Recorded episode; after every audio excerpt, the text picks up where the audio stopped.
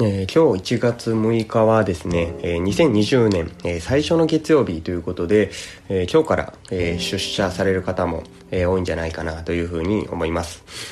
えー、2020年もですね、え、このえー、ボイシーの、え、ちょっと差がつくビジネスサプリでですね、え、皆さんに、え、学びにつながるような、え、そんな内容をですね、配信していきたいというふうに思っておりますので、え、どうぞ、え、本年もよろしくお願いいたします。え、この年末年始でですね、2020年で、新しいことに取り組もうかなと、考えた方も、多いんじゃないかなというふうに思うんですが、ま、それらをですね、しっかり、達成するためにはですね、一つ、重要な要素として、習慣化するということが、大切になってくると思います。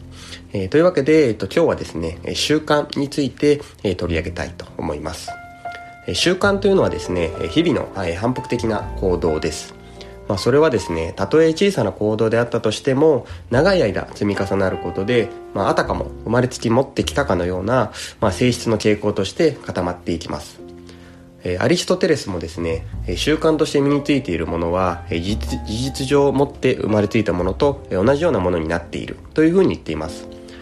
まあ、習慣はですね、自分自身にさほど、まあ、大きな、まあ、心的負担をかけないにもかかわらず、まあ、結果的に、まあ、生活であったり人生に強い影響を及ぼします。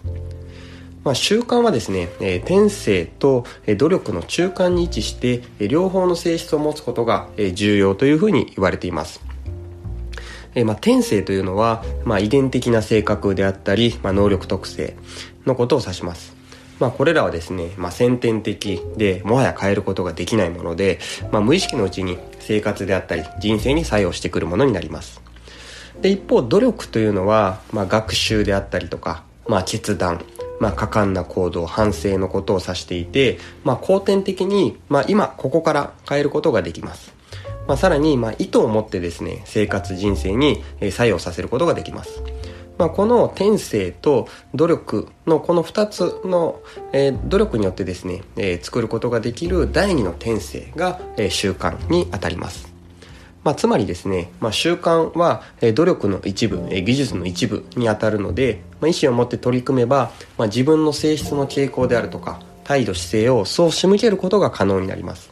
まあ、そこには全く新しい、まあ、第二の天性を後天的に作ることができるという可能性があります。まあ、ただですね習慣には良い習慣と悪い習慣があります。良い習慣はですね自分の生活に薬として効いてきますが悪い習慣というのは逆に毒として作用してしまいます。それほど日々の振る舞いの地盤というのは重要なものになってきます、まあ、習慣がですね、えっと、ポジティブに作用した場合はですね、えー、たとえ天性に恵まれていなかったとしても、まあ、良い習慣と正しい努力によって、まあ、大きなことを成し遂げていくことができます。まあ、また、まあ、天性の良い面と良い習慣が組み合わすことができれば、まあ、大げさな努力をしなくても、まあ、何かことをなせることができます。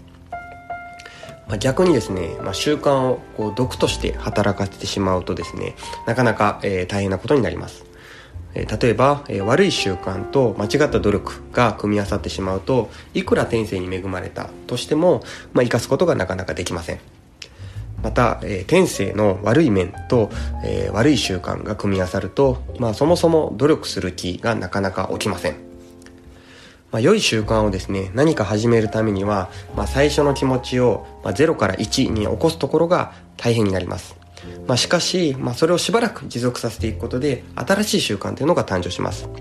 まあ、その習慣は、まあ、長い時間をかけて自分を望ましいところへ連れてってくれると思います。まあ、今年ですね、えー、っとこの聞いてくださってる皆さんも、まあ、どんな習慣を始めるか、まあ、考えてみてもいいんじゃないかと思います。まあ、これこれを聞いてくださってる中で、えー、っともしもですね、まあ、何をすべきなのかなというふうに、まあ、迷った方がいたらですね、まあ、習慣を、ま、何か決めるためにもその前にまずは、まあ、今年2020年の、ま、目標設定をするということをお勧めします。